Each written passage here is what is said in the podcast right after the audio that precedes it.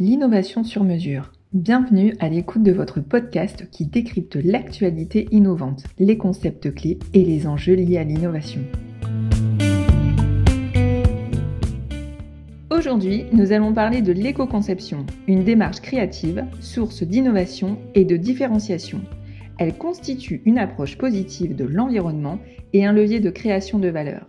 Zoom sur l'éco-conception avec Maureen Gransart, consultante en marketing de l'innovation chez Stratinov. Concrètement, qu'est-ce que l'éco-conception? L'éco-conception, c'est une méthode de conception d'un produit, d'un bien ou d'un service. Cette méthode prend en compte, afin de les réduire, les effets négatifs sur l'environnement au long du cycle de vie du produit, en s'efforçant de préserver ses qualités ou ses performances. Elle consiste à intégrer les enjeux environnementaux dans toutes les étapes du processus, de la production d'un nouveau produit, depuis la conception jusqu'au recyclage en fin de vie. La mise en œuvre d'une démarche d'éco-conception est définie par les différentes normes AFNOR et ISO.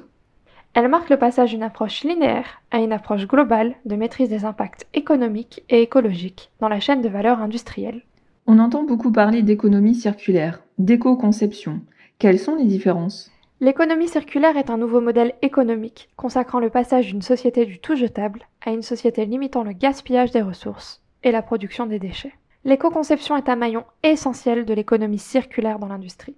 La loi AGEC prévoit ainsi 535 millions d'euros pour la transition vers l'économie circulaire et la mise en place de plans quinquennaux d'éco-conception dans plusieurs filières industrielles.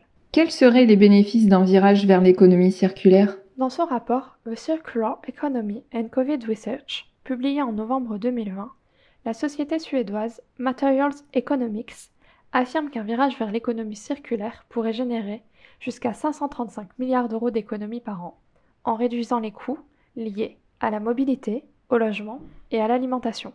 L'économie circulaire permettrait aussi une amélioration de la productivité de 15% dans ces trois principales chaînes de valeur, qui représentent 60% des dépenses des ménages, soit une économie de 2400 euros chaque année. Vous imaginez?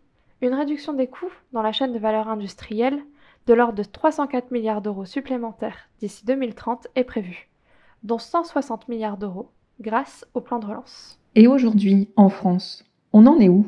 En France, d'après une étude du pôle éco-conception intitulée La profitabilité de l'éco-conception, une analyse économique, 20% des entreprises industrielles intègrent déjà une démarche systématique.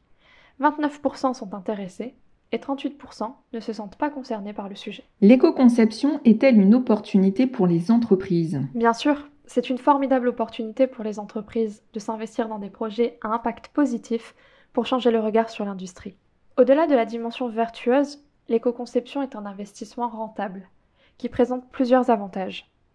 Une stimulation de la recherche et de l'innovation, reconception du produit, amélioration des performances, innovation de procédés ou de fonctionnalités, mais aussi une diversification des compétences et un savoir-faire en interne, et également un nouveau développement de nouvelles stratégies marché, avec des économies d'échelle, des optimisations des processus, des co-constructions et des partenariats.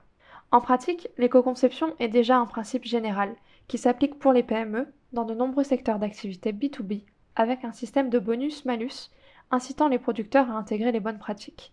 Par exemple, l'éco-conditionnalité, avec à la clé une reconnaissance du caractère innovant et une éligibilité au financement, ou des appels à projets qui sont conditionnés à la dimension éco-responsable d'un produit ou d'un service. Quels sont les acteurs clés de l'éco-conception? Il existe une multitude d'acteurs, pouvoirs publics, éco-organismes, collectivités, établissements publics, bureaux d'études, cabinets de conseil.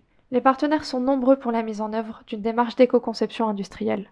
Les travaux de RD peuvent notamment apporter des solutions étonnantes, comme celle d'optimiser tout à la fois sa filière d'approvisionnement, sa chaîne de production et la qualité de ses produits finaux.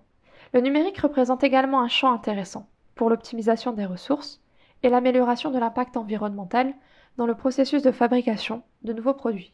L'enjeu, rendre les appareils de demain plus durables, réparables et recyclables. Pour ce faire, des éco-organismes proposent le déploiement de solutions Green IT, plus économes et plus durables. Comment peut-on aider les entreprises à se lancer?